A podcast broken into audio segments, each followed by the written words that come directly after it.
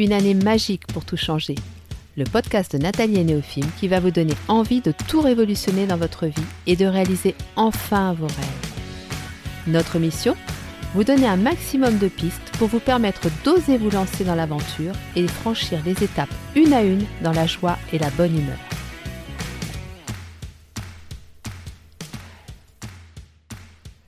Bonjour à tous et bienvenue sur le podcast de Nathalie et Néophime. J'espère que vous allez tous bien, que la rentrée s'est bien passée pour vous et pour vos enfants si vous en avez, et que vous abordez ce mois de septembre avec euh, euh, courage, mais aussi avec enthousiasme. Alors, euh, je reviens vers vous après un mois d'absence. C'était pas du tout prévu. Peut-être que certains d'entre vous euh, l'avaient remarqué, peut-être que vous vous êtes dit mais qu'est-ce qui se passe? Les podcasts ne sortent plus euh, tous les 15 jours comme d'habitude.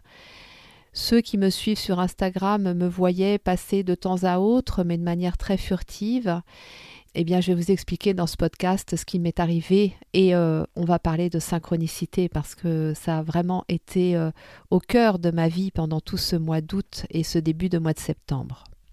Alors déjà, pour ceux qui me suivent depuis un moment, mais même ceux qui viennent de me découvrir, vous avez constaté que je partage énormément de choses, que je vous transmets tout ce que je peux vous transmettre, mais que ça ne fait pas de moi une personne euh, supérieure ou une personne euh, euh, différente.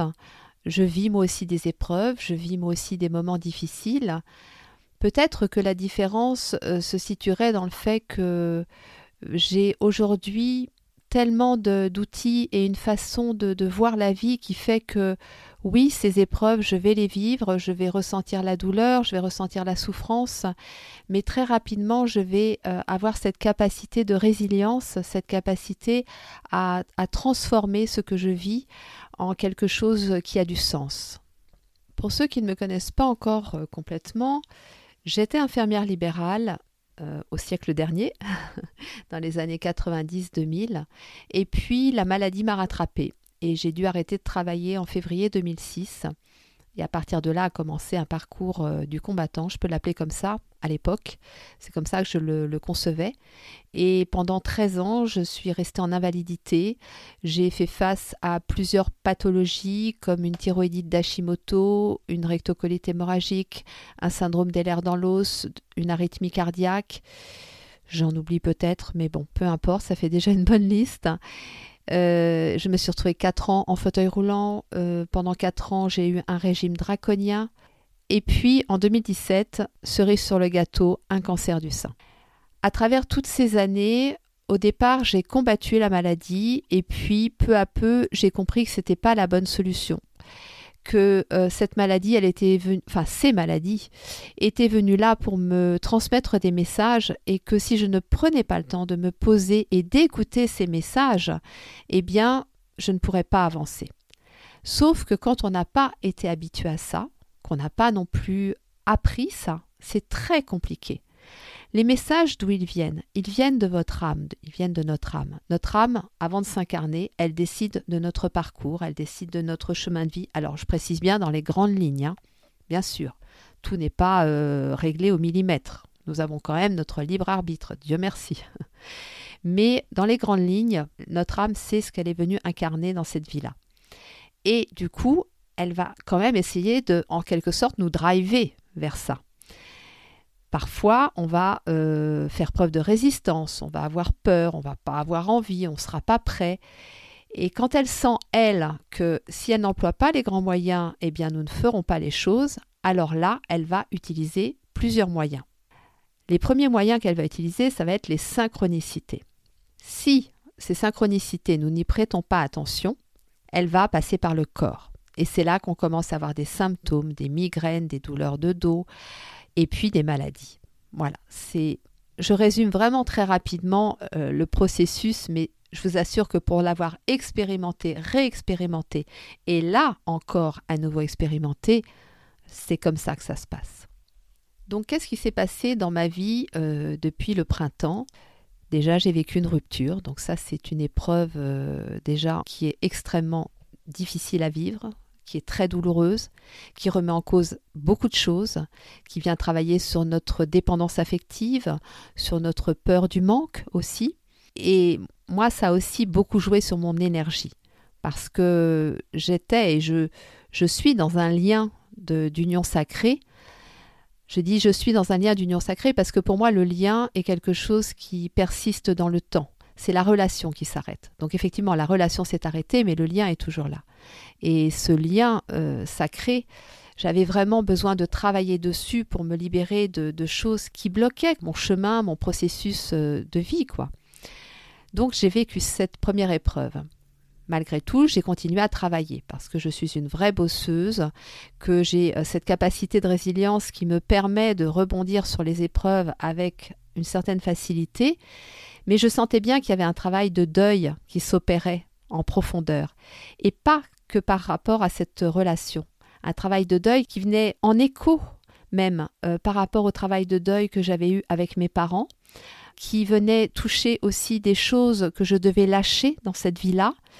Et j'avoue que sur le moment, j'étais un petit peu perdue parce que je sentais effectivement que je devais lâcher des choses, mais je n'arrivais pas à comprendre quoi. Alors au début, j'ai été un petit peu en panique. Je cherchais, je cherchais. Vous savez, souvent on fait ça. Et je vous avais parlé d'ego spirituel dans un podcast précédent. L'ego spirituel, ça peut être ça aussi. Ça peut être le mental qui tout à coup sait effectivement que l'âme demande quelque chose et il est en panique parce qu'il se dit Ouh là là, si je comprends pas tout de suite ce qu'elle me demande, il va se passer des choses terribles pour moi. Et je ne veux pas qu'il se passe des choses terribles. Et en fait, bah voilà, c'est, je n'avançais pas, je ne trouvais pas, et j'ai compris à un moment donné qu'il fallait que ces choses terribles arrivent pour que je puisse euh, percevoir le message tel que mon âme voulait me le délivrer. Comme je m'étais euh, acharnée sur le travail, mais parce que j'aime ça, j'aime mon travail passionnément. Je m'étais acharnée à faire des journées de 10-12 heures pour mettre en place une plateforme de formation dont je suis très fière, mais euh, qui m'a littéralement épuisée Arrivé mi-juillet, j'ai commencé à avoir les premiers symptômes. Alors déjà fin juin, j'avais le cœur qui commençait un petit peu à s'emballer et puis par moments, mieux ça allait. Mi-juillet, les choses se sont un petit peu accentuées, sauf que j'étais pas décidée, j'étais pas prête, je pense tout simplement. Et je pense que quelque part, il faut être indulgent aussi avec soi-même et se dire, euh, bah non, là je suis pas prête encore, parce que je savais je savais, je pense au fond de moi, qu'il fallait que j'aille dans cette noirceur pour trouver la solution. Et que franchement, aller dans la noirceur, c'est comme sauter dans une piscine euh, sans bouée et sans savoir nager, quoi. C'est, ça fait vachement flipper. Hein. Donc, euh, donc voilà, mi-juillet, j'étais pas prête. J'ai continué, continué, et puis je suis arrivée jusqu'à mi-août, où là, littéralement, mon corps m'a dit écoute, c'est simple, si tu continues comme ça, euh, moi je te laisse tomber. Et il s'est passé qu'une nuit, mon cœur a tellement ralenti que ça m'a réveillée en sursaut. Et là, j'ai fait waouh, ok, ok, on va se calmer. Bon, heureusement, j'avais fait les, examens du cancer au printemps, enfin pour euh, voir s'il n'y avait pas de, problème. Je suis à trois ans et quelques, euh, donc ça allait. Mais euh, j'ai quand même compris que si je continuais comme ça, c'est pas parce que les examens du printemps étaient bons qu'ils seraient bons à l'automne ou au printemps prochain. Donc là, euh, c'était moi qui avais euh, le pouvoir de décision dans les mains et c'était à moi de, faire les bons choix. Donc j'ai accepté. J'ai accepté de lâcher totalement prise, de lâcher cette peur du manque, de, lâcher cette peur de la enfin, cette dépendance affective, de, lâcher tout, de lâcher tout. Mais j'ai accepté de le faire parce que j'ai d'abord euh, vécu plusieurs synchronicités, plusieurs choses qui ont fait que j'ai compris que c'était ça qu'on voulait me faire vivre. Et puis aussi, j'ai demandé de l'aide à mes guides. Voilà, j'ai dit, écoutez, ok, moi je veux bien euh, jouer le jeu, je veux bien lâcher prise, mais il faut que vous soyez là, il faut que vous soyez présent à mes côtés, parce que je prends des risques énormes. Euh, entre autres, je me suis arrêtée de travailler pendant, euh, enfin ça fait déjà plus de 15 jours, et au mois d'août, il s'est rien passé, donc je n'ai absolument eu aucun revenu en août. Et vous vous doutez bien que quand on doit payer un loyer, c'est un risque de lâcher prise et de se dire, ok, je ne fais plus rien et j'attends que ça se passe. Enfin non, j'attends pas que ça se passe. Je me mets dans la bonne attitude pour que les choses viennent à moi, pour que ces synchronicités viennent m'apporter euh, une partie des réponses et qu'à partir de ça, je puisse trouver l'autre partie de réponse. Et donc, je vous expliquerai à la fin de ce podcast euh, bah, ce qui s'est passé et comment les réponses sont arrivées à moi et ce que ça m'a apporté euh, aujourd'hui. Alors, nous allons parler synchronicité. Qu'est-ce que c'est qu'une synchronicité? Peut-être que c'est quelque chose que vous connaissez déjà, que vous avez, certainement vécu, mais peut-être pas euh, en sachant que c'était ça. Une synchronicité, c'est un ou plusieurs événements qui semblent survenir complètement par hasard mais qui correspondent ou répondent à un besoin que vous avez manifesté consciemment ou inconsciemment.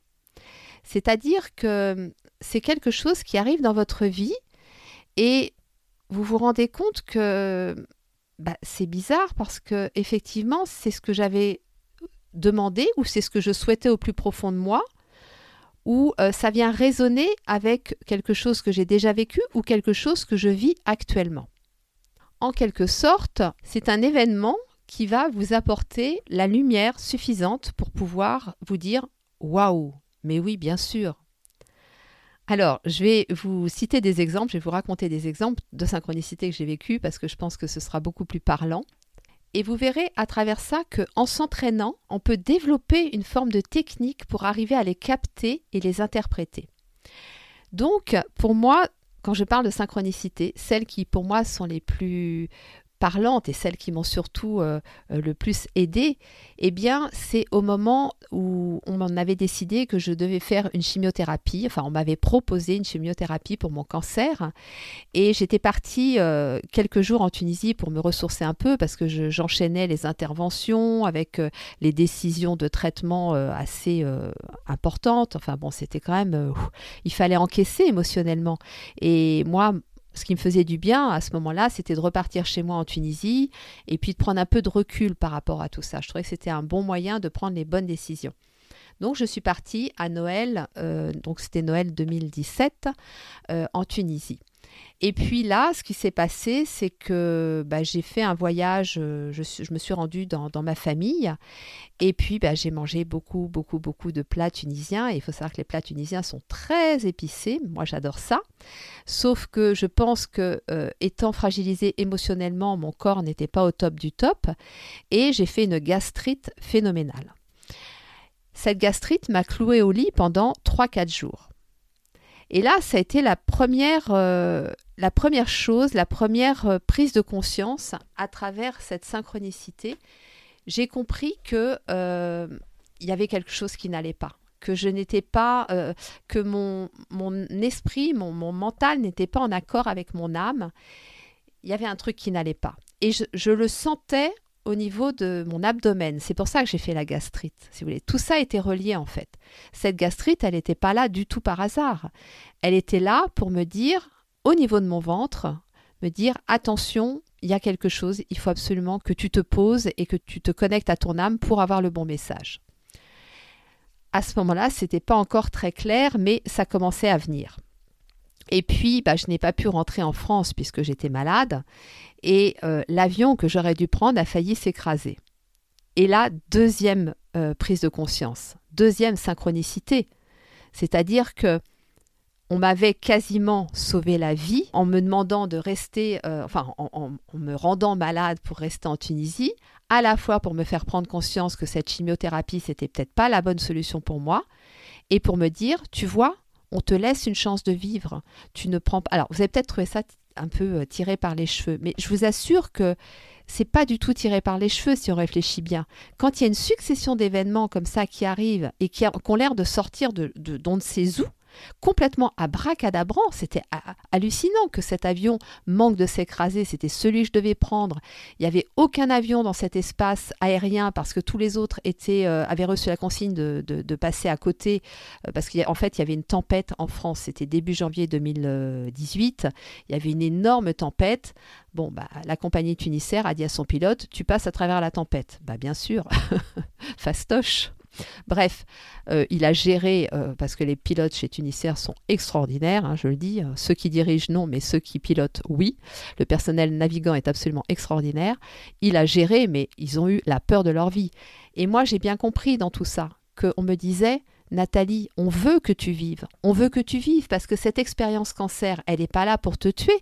Elle est là pour que tu comprennent des choses et qu'après ces choses-là te permettent de, de, faire de grandes choses derrière. Donc j'ai dit ok, j'ai dit ok, j'ai compris. Gastrite, ça veut dire pas de chimio. L'avion qui manque de s'écraser, ça veut dire que ok, euh, c'est la solution pour euh, continuer à vivre derrière. Alors, l'idée avec les synchronicités, c'est pas de s'accrocher à tout et d'y voir tout et n'importe quoi dans les messages. C'est vraiment quand il y a une synchronicité qui, qui arrive à vous, en général, on le sent physiquement. Moi, je sais que c'est au niveau de mon abdomen. Et j'ai un deuxième exemple, c'est que j'ai mis ma maison en vente en 2019 et j'ai des personnes qui se sont manifestées pour l'acheter. Et là, tout de suite, j'ai ressenti la même gêne au niveau de l'abdomen qu'au moment de la gastrite. Et là, je me suis dit, ok, là, il y a un truc. Euh, si je ressens la même chose, c'est pas un hasard, c'est bien une synchronicité. Ça veut dire que euh, n'accepte pas cette, euh, cette proposition. Donc c'est ce que j'ai fait. Mon mental me disait, t'es complètement taré, ils sont prêts à acheter au prix, tu fais n'importe quoi. c'est bon, bref. Mais moi, je savais. Je savais, mon âme le savait, mon corps me le disait, donc j'ai dit non. Et en fait, 15 jours après, la maison a été vendue à quelqu'un qui était tout à fait fiable, alors que les personnes à, qui j'ai dit non, ben, en fait, n'avaient pas de crédit, je l'ai su après. Donc, euh, donc voilà, vous voyez, c'est ça en fait des synchronicités. Et, et alors j'en ai une autre très belle à vous raconter. cet épisode du coup sera peut-être un peu plus long, mais j'avais vraiment envie de vous la partager parce que elle est, elle est venue dans cette période sombre là que je viens de vivre et, et elle n'est pas venue par hasard.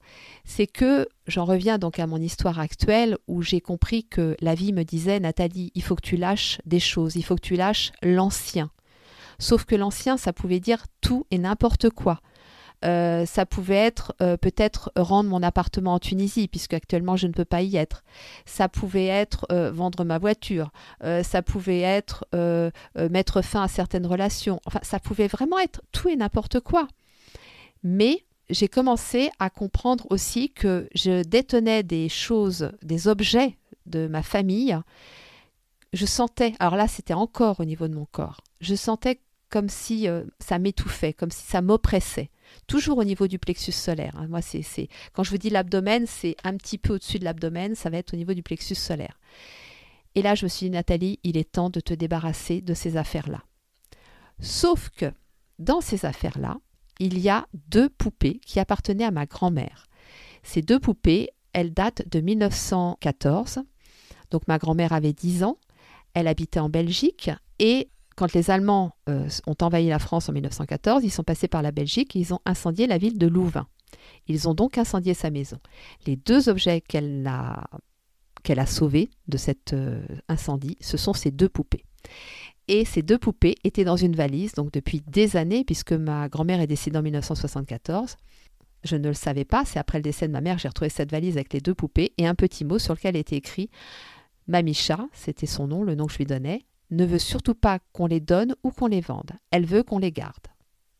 Ok, donc en 2016, quand j'ai perdu mon papa et ma maman, j'ai pris cette valise, j'ai gardé cette valise. J'ai commencé à en parler à mes filles en disant écoutez, voilà les poupées de Mamicha, euh, voilà le petit mot qui est dedans. Dès que j'ouvrais la valise, il y avait des hurlements parce que les poupées leur faisaient peur. Vous savez, les poupées anciennes, c'est un petit peu particulier quand même. Hein. Bref, donc je refermais ma petite valise et la valise était à la cave. Sauf que ma cave est humide, que je me disais, mais ces poupées vont s'abîmer et de toute façon, dans tous les cas, quel est l'intérêt de les garder à tout prix si c'est pour les laisser dans cette cave, quoi? Vraiment, ça me faisait mal au cœur. J'ai par ailleurs voulu me débarrasser d'autres affaires. Donc tout ça, c'était quand même dans la douleur. Hein. C'est difficile de se séparer d'affaires de ses parents, de ses grands-parents. C'est vraiment, euh, un lien avec les mémoires familiales. Mais je sentais de plus en plus que j'approchais ce, ce tu dois lâcher l'ancien. Donc, qu'est-ce que j'ai fait? J'ai fait des foires à tout. Voilà, je, suis allée chez Drouot, j'ai fait estimer euh, les poupées, j'ai fait estimer d'autres objets. Euh, les poupées n'intéressaient aucun antiquaire, donc euh, j'ai continué avec mes poupées. Je les emmenais dans les foires à tout. Sauf que je n'osais pas les sortir parce que je savais très bien que dans des foires à tout, euh, je pouvais tomber sur n'importe qui et j'avais pas envie de ça. Donc les poupées, en fait, je les promenais, je les mettais à l'avant de ma voiture, je les sortais pas. Et le soir, quand je rentrais chez moi, je ramenais les poupées. Et j'ai fait ça trois fois, quatre fois. Et puis, un jour à une foire à tout, donc c'était au mois de juillet, si je me trompe pas, eh bien, j'ai deux dames qui arrivent et qui, euh, qui regardent un petit peu ce que j'avais sur mon stand. Une troisième arrive et me dit euh, Oh, bah, j'achèterais bien votre valise. Donc, c'était la fameuse valise dans laquelle il y avait les poupées, sauf que j'avais sorti les poupées. Donc la dame m'achète la valise et à côté il y avait une autre poupée qui appartenait à ma maman qui faisait aussi peur mais que j'avais laissée quand même dehors parce qu'elle n'avait pas de valeur euh, sentimentale particulière vu son état, la pauvre.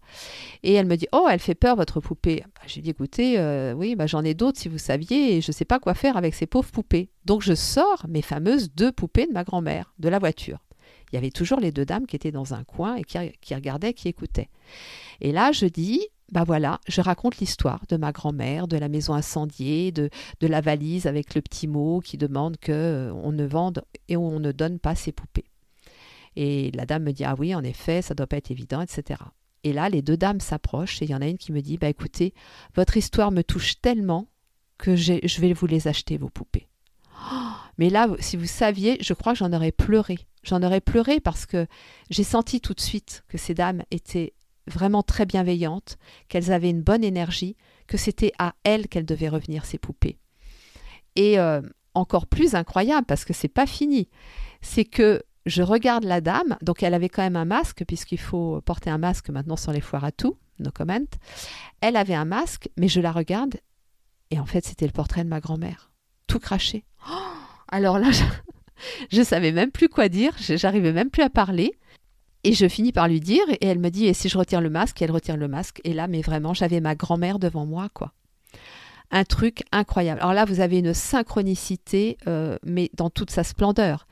Et la dame me dit pour finir, mais vous savez que normalement, on ne devait pas venir dans cette rue-là, on était prête à repartir, et mon ami a eu un coup de fil, et du coup, on s'est dirigé vers vous, parce que son ami était au téléphone et qu'elle avançait à côté. Et là, j'ai compris, j'ai compris que cette situation n'était pas du tout, du tout, du tout un hasard, que c'était une synchronicité, et que l'âme qui était à l'origine de ça, c'était l'âme de ma grand-mère, qui avait décidé, qui avait dit Ok, ma petite fille peut pas garder les poupées, et de toute façon, c'est pas bon pour elle, il faut qu'elle lâche l'ancien, elle en a besoin, elle, pour avancer. Alors, ces poupées auxquelles je tiens tant, finalement, peut-être qu'aujourd'hui, elle n'y tient plus, hein, parce que je pense que quand on passe de l'autre côté, on voit les choses sous un autre prisme. Mais ces poupées qui sont quand même un peu un fardeau pour elle. peut-être que quand j'étais vivante et incarnée, euh, j'ai demandé quelque chose qui finalement n'était pas juste. Eh bien, c'est elle qui a amené ces personnes jusqu'au stand jusqu'à mon stand. Et, et pourquoi j'ai sorti ces poupées à ce moment-là? Enfin, C'était vraiment... Voilà.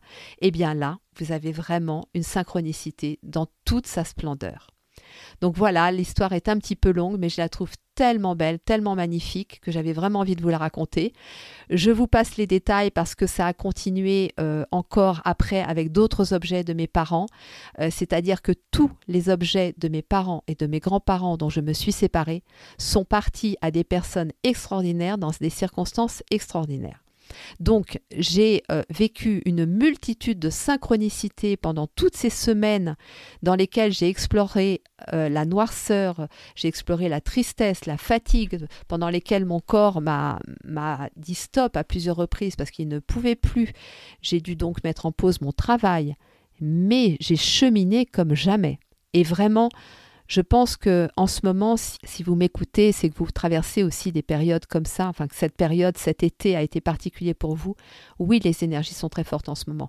Et oui, là, on nous a offert une superbe opportunité de, faire un, saut quantique. On appelle ça un saut quantique, c'est-à-dire que on, on passe un cap tellement important, tellement puissant que soi-même, on, est un petit peu catapulté à travers ça, on, ne contrôle plus rien. quoi. L'idée d'ailleurs, c'est ça, hein, c'est de ne rien contrôler, enfin le minimum vital, et pour le reste, euh, on lâche prise, quoi, parce que sinon c'est très très très compliqué.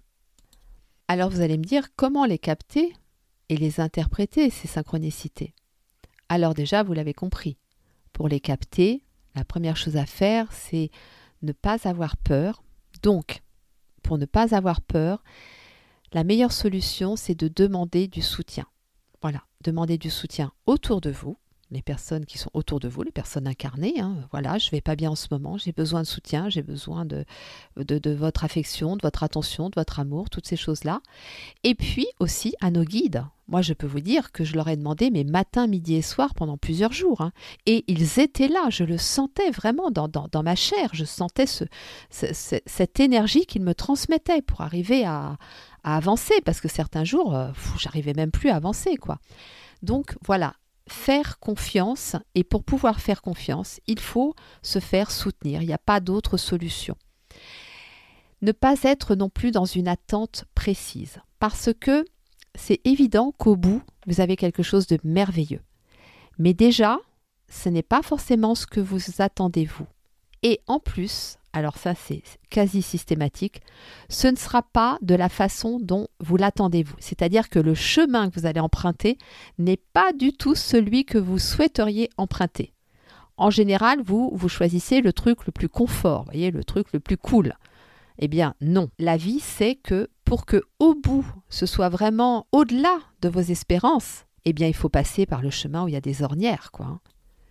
Donc c'est là aussi à nouveau qu'il faut faire confiance parce que effectivement, le chemin que la vie va vous proposer euh, va vous faire vivre de sales quarts d'heure, va raviver les peurs, va raviver les phénomènes de dépendance, euh, toutes ces choses-là douloureuses. Mais là, vraiment, moi, à travers ce que j'ai traversé, je savais, je savais déjà avant de partir qu'au bout, ce serait, euh, mais waouh, le truc, c'est qu'effectivement, il fallait que je sois prête. Hein. C'est un petit peu comme quand on saute à l'élastique, euh, on n'y va pas direct. Hein. On a un petit moment, un petit temps d'hésitation. Euh, on prépare son mental à ce genre de, saut, quoi. Bah là, c'est exactement la même chose. Et la dernière chose, euh, je dirais, c'est d'avoir le cœur ouvert. Voyez, de rester ouvert à toutes les opportunités possibles même si elles n'ont pas l'aspect que l'on souhaite, restez ouvert à ces opportunités. Vous savez, quand on ouvre une porte, il y a souvent une autre porte derrière. Donc c'est pas parce qu'on ouvre une porte et que ce qu'on y voit c'est pas top que quand on va ouvrir la deuxième porte, ce sera pareil. Il faut voilà, il faut accepter ça. Et moi, j'irais même jusqu'à dire il faut avoir le cœur ouvert. Mais une fois qu'on a lâché ses peurs, une fois qu'on est dans la confiance, eh bien, en faire presque un jeu. Et je sais qu'avec ma fille, ces derniers temps, un exemple, hein, mais on s'amusait quand on était dans le métro à Paris à regarder les affiches et à voir les mots qu'on captait. C'est-à-dire que là, pour le coup, ce sont des synchronicités, bien sûr, mais c'était à travers un jeu. Et hop, il y en a une qui captait un mot, et à partir de là, qu'est-ce que tu ressens? Qu'est-ce que ça éveille en toi? Enfin, voilà. Donc, euh, vous pouvez aussi amener ça dans votre vie, même dans des périodes sombres, et je dirais encore plus dans des périodes sombres, parce que cette période que j'ai traversée, heureusement qu'il y a eu des moments comme ça, où avec ma fille, parce que elle a traversé la, même chose, hein, ma plus jeune fille, hein, euh, et en fait on avait des moments de fou rire, et pourtant croyez-moi que on en bavait. Hein. Donc euh, voilà, vous pouvez aussi en faire un jeu. Et d'ailleurs, moi je trouve que c'est extraordinaire parce que quand on a compris ce, phénomène de synchronicité, on a un petit peu l'impression d'être dans un jeu vidéo euh, en grandeur nature, où vous savez, ces jeux aussi qu'on appelle escape game, enfin je ne sais plus comment on appelle ça exactement, il y en a de plus en plus, eh bien la vie devient passionnante avec des moments difficiles, parce que oui, il y a des paliers, hein, euh, comme les jeux vidéo, comme tous les jeux, même les jeux de société. Hein, parfois on est en difficulté, d'autres fois on reprend l'avantage, etc. Mais c'est ça en fait, la vie est un jeu. Et si vous arrivez à capter ces synchronicités qui sont en quelque sorte des indices pour pouvoir résoudre ces énigmes, eh bien là, vous allez voir que le résultat va vraiment dépasser toutes vos attentes.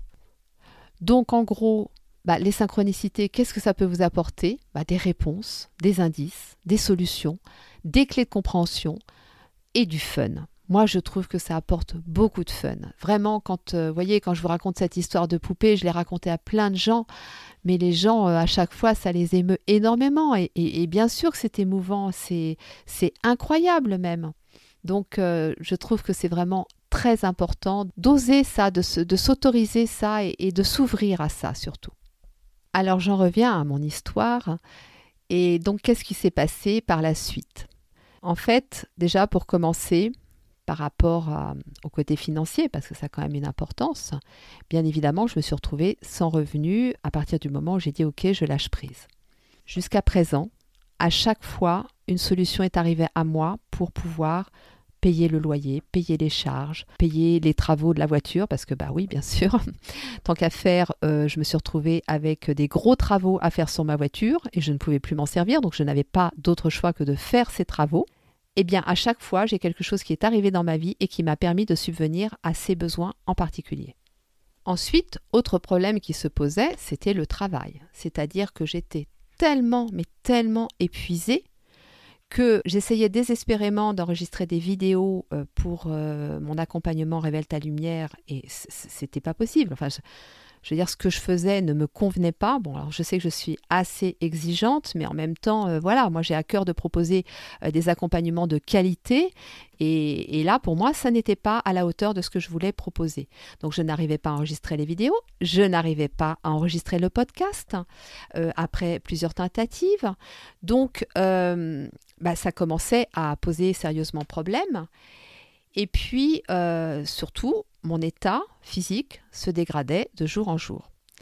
Avec bien évidemment un mal-être psychologique parce que bah, ça venait réveiller des souvenirs douloureux de ma période de, de grosse maladie hein, où j'étais en fauteuil roulant et, voilà.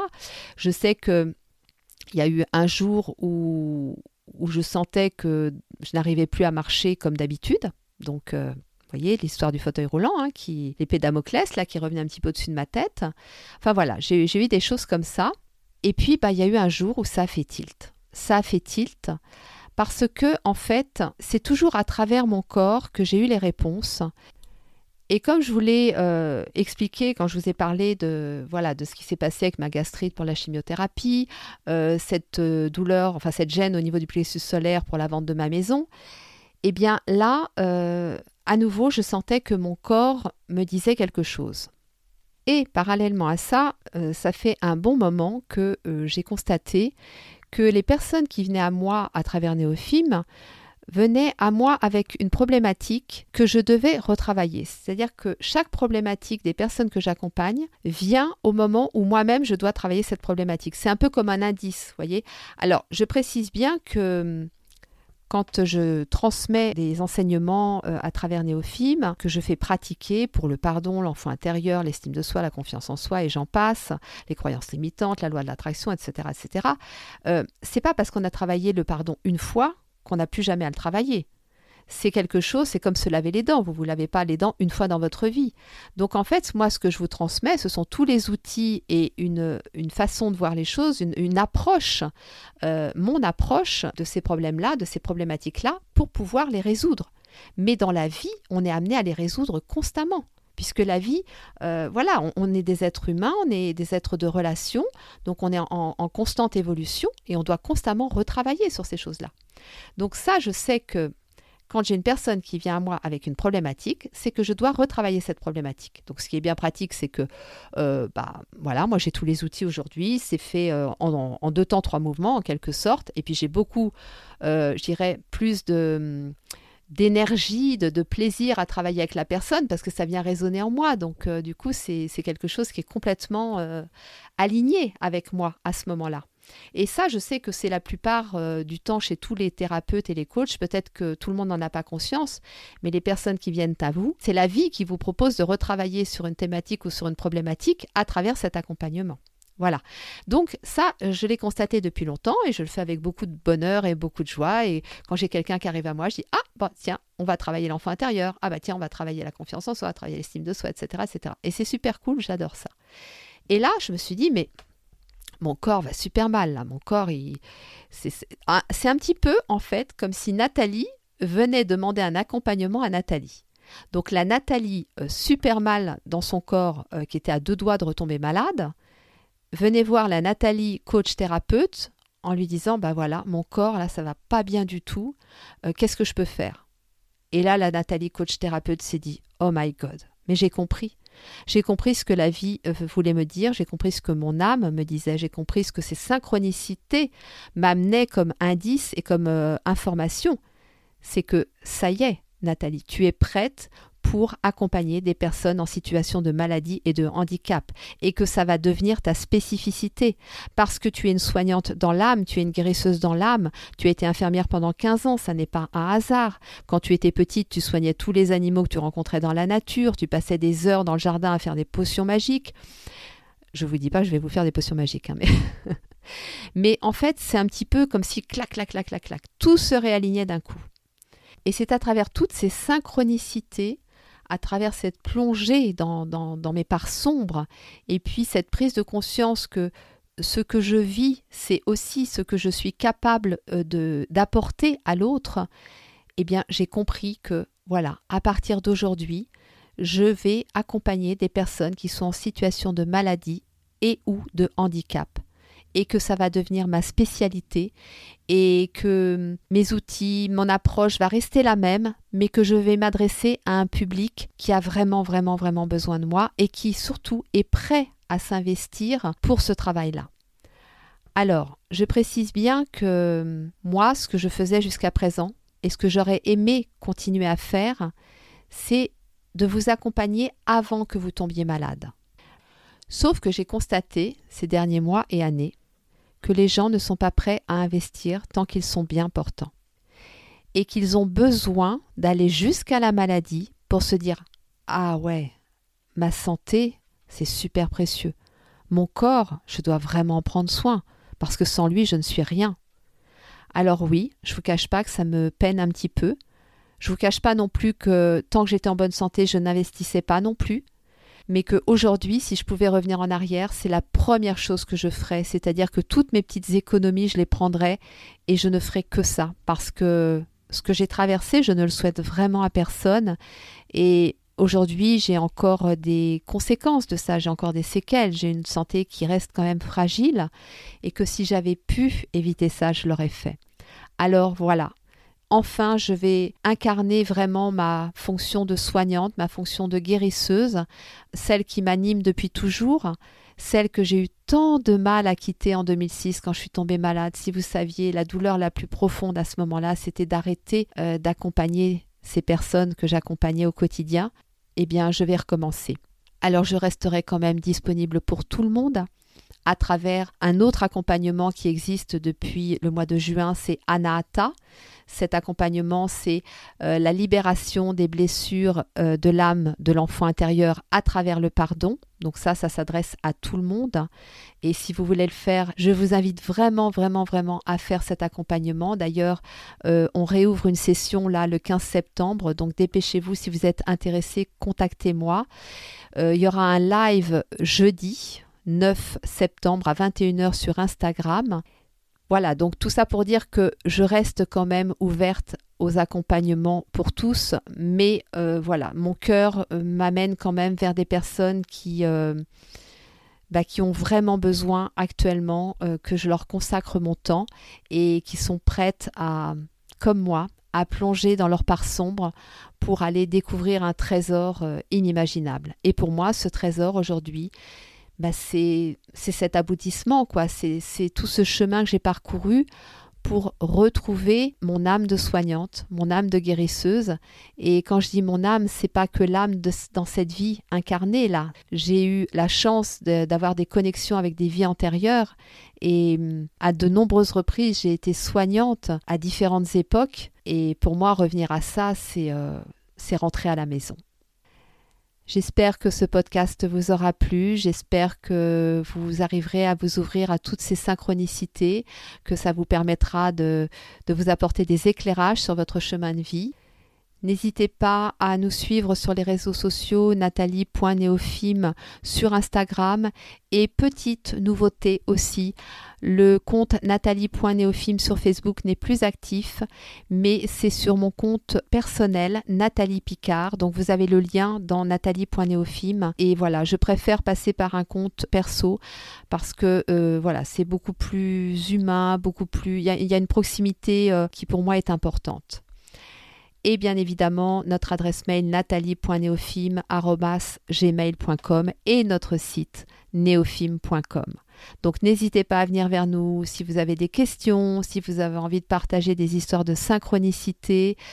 voilà, je serai super heureuse de les entendre. Et je vous dis très probablement à dans 15 jours. Si ça n'est pas le cas, ne vous inquiétez pas, je ne suis pas loin dans tous les cas et je reviens en force, en forme et plus aligné que jamais. Néophime et moi, nous vous souhaitons une très belle journée. Nous vous envoyons beaucoup, beaucoup, beaucoup d'amour et nous vous disons à très bientôt.